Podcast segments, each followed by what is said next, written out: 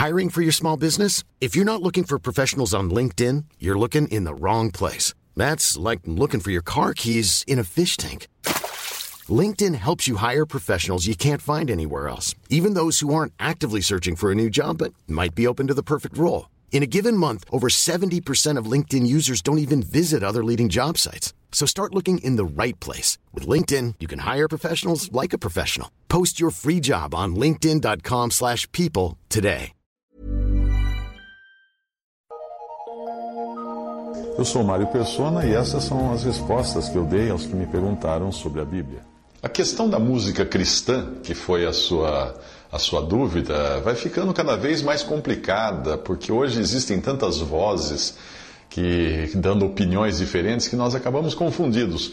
Na minha opinião pessoal, uma música de amor, por exemplo, eh, com uma letra limpa, mesmo que não seja uma música evangélica ou uma música cristã, ela é menos prejudicial do que os rocks evangélicos que estão sendo tocados por aí, inclusive em casas de shows evangélicos, com dança evangélica, com todo, toda a pirotecnia de um show de rock. Esse movimento chamado gospel, que você escuta em algumas rádios, é algo vergonhoso e lamentável, porque tenta rebaixar as coisas de Deus às modas deste mundo. Porém, nós devemos ter sempre em mente que a música na Bíblia, ela pode estar associada tanto ao que é bom como ao que é ruim. Ninguém pode duvidar disso. Satanás, por exemplo, deve ter sido um músico exímio e deve entender muito de música. Veja essas passagens que falam dele. Primeiramente, Isaías 14, 11. Já foi derrubada na sepultura a tua soberba com o som das tuas violas. Os vermes debaixo de ti se estenderão e os bichos te cobrirão. Uma outra passagem diz assim: Estiveste no Éden, jardim de Deus, de toda pedra preciosa era a tua cobertura, sardônia, topázio, diamante, etc. Em ti se faziam os teus tambores e os teus pífaros no dia em que foste criado, foram preparados. Ezequiel 28, 13. Também existe uma exortação que eu gosto muito em Eclesiastes 7, 5, e às vezes eu preciso repeti-la para não, não ser levado pelas modas. Essa exortação em Eclesiastes, capítulo 7, versículo 5, diz o seguinte: Melhor é ouvir a repreensão do sábio do que ouvir, ouvir a canção do tolo. então, antes de ouvir a canção do tolo, veja se não será melhor escutar a repreensão do sábio. A música, no meu ver, eu não entendo muito de música, mas eu creio que ela se divida em três partes: letra, melodia e ritmo. Nós também somos seres humanos, somos seres tripartidos. Somos espírito, alma e corpo. E dessa maneira a música pode nos atingir também, nos influenciar no todo ou em parte. Ah, mais uma parte, menos outra, dependendo do tipo de música que nós estamos ouvindo. A letra, a letra é para o espírito, porque a letra é para a nossa parte inteligente, é o, o espírito do homem, é o cerne do, do nosso ser. É aquilo que tem comunhão com Deus, é aquilo que nos, nos diferencia de, de todos os outros seres vivos. Animais não têm espírito, animais têm alma e têm corpo. A melodia de uma música, já a, a melodia é apenas para a alma, ou é para a alma. O, que é alma? A alma é onde estão nossos sentimentos. Então você escuta uma melodia bonita, mesmo que não tenha letra, você pode se emocionar, ficar triste, ficar alegre. Já o ritmo é para o corpo. Porque automaticamente o nosso corpo entra no compasso da música que nós estamos ouvindo. É comum você entrar num lugar e estar tá tocando uma música com muito ritmo, com uma batida forte de bateria, alguma coisa assim. Daqui a pouco você, sem perceber, está batendo o pé no chão ou balançando o corpo no ritmo daquela, daquela batida, daquele ritmo. Né? Uh, portanto, cabe a você discernir o que você deseja alimentar mais: o seu espírito, a sua alma ou o seu corpo. Um samba ou um rock, ele tem muito para o corpo, porque tem muito ritmo mas nada para o espírito, se não tiver uma letra eh, espiritual. Mas geralmente você não vai encontrar num rock ou num samba uma letra espiritual. Uh, um hino biblicamente fundamentado nas palavras que ele traz, este sim nos dá alimento para o espírito. E se ele tiver uma melodia bonita, ele vai mover as emoções da nossa alma. E se sobrar algo para o corpo, será apenas no sentido de levar os nossos pés a caminharem nos caminhos do Senhor.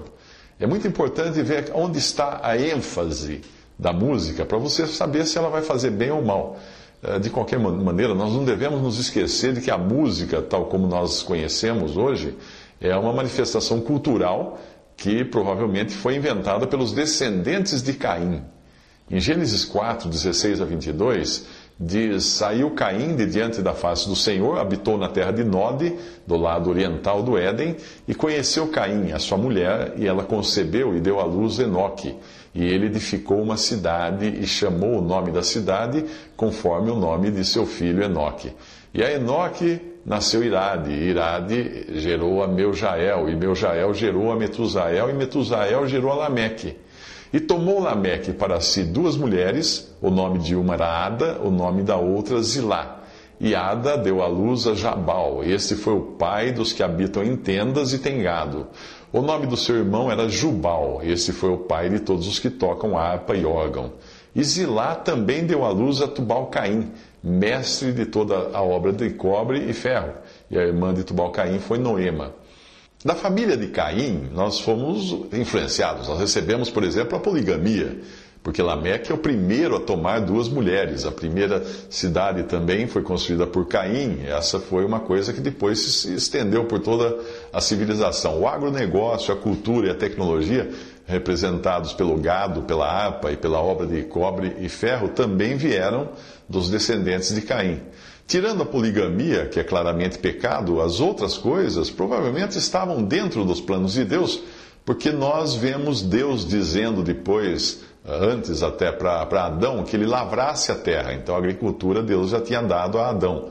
E mais tarde ele diz aos israelitas para construírem cidades na terra que ele lhes daria. Então Deus também dá detalhes da arquitetura do templo, das cidades uh, que eles deviam construir, bem como das necessidades de homens hábeis no uso da tecnologia. Deus buscou homens hábeis no uso da tecnologia para a construção e fabricação dos utensílios do templo. E Deus também buscou músicos que tocassem instrumentos na adoração judaica no templo. Então, ah, Deus também usou essas coisas ou nos deu a licença para usarmos essas coisas que talvez tenham vindo então da descendência de Caim. Ah, além de Deus ter escolhido uma cidade para si, Jerusalém, nós vemos no final que é também uma cidade, a Nova Jerusalém que desce do céu. Então, todas essas coisas que nos cercam, desde, desde aquela, dos tempos de Caim, e nós utilizamos essas coisas, elas podem ser utilizadas para o bem e para o mal. Vai depender de como você vai utilizar cada uma dessas coisas. É, portanto, o erro da música e de outras coisas em Gênesis estava em quem criou tudo, tudo aquilo, ou seja, os descendentes de Caim e os objetivos que eles tinham em criar tudo isso, que eram, obviamente, exaltar o homem na sua independência de Deus, na sua rebelião contra Deus, na sua iniciativa de caminhar longe de Deus. Por isso, a cidade que Caim edificou levava o nome do seu filho. E mais tarde, essa mesma linhagem de pessoas iria construir a Torre de Babel para assegurar que o seu nome, que o nome do homem permanecesse para sempre. E tudo isso nos ajuda na hora de nós decidirmos se uma música é boa ou ruim para o cristão. A primeira pergunta que você deve fazer é o seguinte: a quem ela exalta? A quem essa música exalta? Quem está ficando famoso com essa música? Outro detalhe interessante é que a maioria dos hinos tradicionais que nós cantamos, eles são letras cristãs, mas que foram colocadas sobre melodias que um dia também foram música secular. Era como você pegar hoje uma música de bossa nova e colocar lá, pegar a garota de Ipanema e trocar a letra por uma letra cristã. Basicamente, isso foi feito bastante no, no passado. Um caso é o Battle Hymn, que era um, um hino de batalha usado na Guerra Civil Americana, que era para animar os soldados para saírem em campo e matar o inimigo. Ele era um hino militar. Mas aí ele ganhou uma letra cristã. E em alguns inários hoje você vai encontrar esse hino com o título de Vencendo Vem Jesus. E existem também hinos nacionais de países que se foram transformados em hinos cristãos. Por exemplo, o hino da Inglaterra, A melodia do, do hino da Inglaterra foi usada com uma letra cristã e hoje nós cantamos isso na adoração a Deus. Ah, ou então você também tem pedaços, trechos de música clássica, que era uma música secular no seu tempo, era uma música popular no tempo, era uma música apresentada nos teatros, nos, nos lugares públicos, que ganharam uma letra cristã e passaram a, a compor, a, a, fazer parte dos inários cristãos. Eu li num, num, lugar uma vez que a melodia do hino que nós conhecemos como Amazing Grace, ou Graça Sublime, ou Sublime Graça, essa, a melodia era uma melodia secular tocada nas tabernas da, da época, uh, que ganhou então uma letra cristã. Portanto, como em todas as coisas, o importante é você ter discernimento. Assim como uma música secular pode causar dano à fé de alguém, por ela incluir palavras torpes e estimular a sensualidade pelo, por causa do seu ritmo, ou às vezes estimular a rebelião, a rebeldia dos filhos contra os pais. Tem muitas músicas assim. Uh, por outro lado, uma música gospel pode fazer a mesma coisa, porém de uma forma mais sutil. Hoje, os cantores evangélicos são aclamados como ídolos, tem fãs, tem fã-clube. Eles produzem música do mesmo modo que qualquer cantor secular faria. E vendem muito e ganham muito dinheiro com isso. Muitos cantores e artistas incrédulos em final de carreira, eles chegam a se converter, né? entre aspas, porque aí eles conseguem conquistar o público evangélico. Isso é, foi muito comum nos Estados Unidos há anos atrás e agora essa moda também pegou no Brasil e você vê volta e meia algum cantor mundano se convertendo e de repente fazendo remodulando toda a sua toda a sua plateia para receber então os, os crentes que vão fazer fã-clube, vão contratá-lo para cantar em igrejas, ele vai ter um cachê, vai ter a banda, vai ter luz estroboscópica, vai ter uh, fumaça no palco, vai ter tudo que tinha antes, só que agora ele coloca alguma, algumas palavras de Jesus na, nas músicas que ele canta. Então é importante o que? Discernimento. Não tem uma música certa, uma música errada. Existe música que vai ajudar e música que não vai ajudar em nada o ouvinte. Visite respondi.com.br Visite 3minutos.net.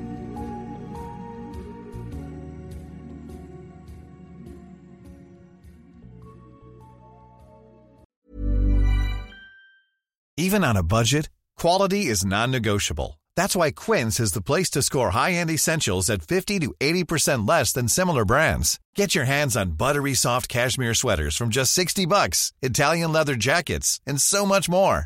And the best part about Quince, they exclusively partner with factories committed to safe, ethical and responsible manufacturing. Elevate your style without the elevated price tag with Quince. Go to quince.com/upgrade for free shipping and 365-day returns.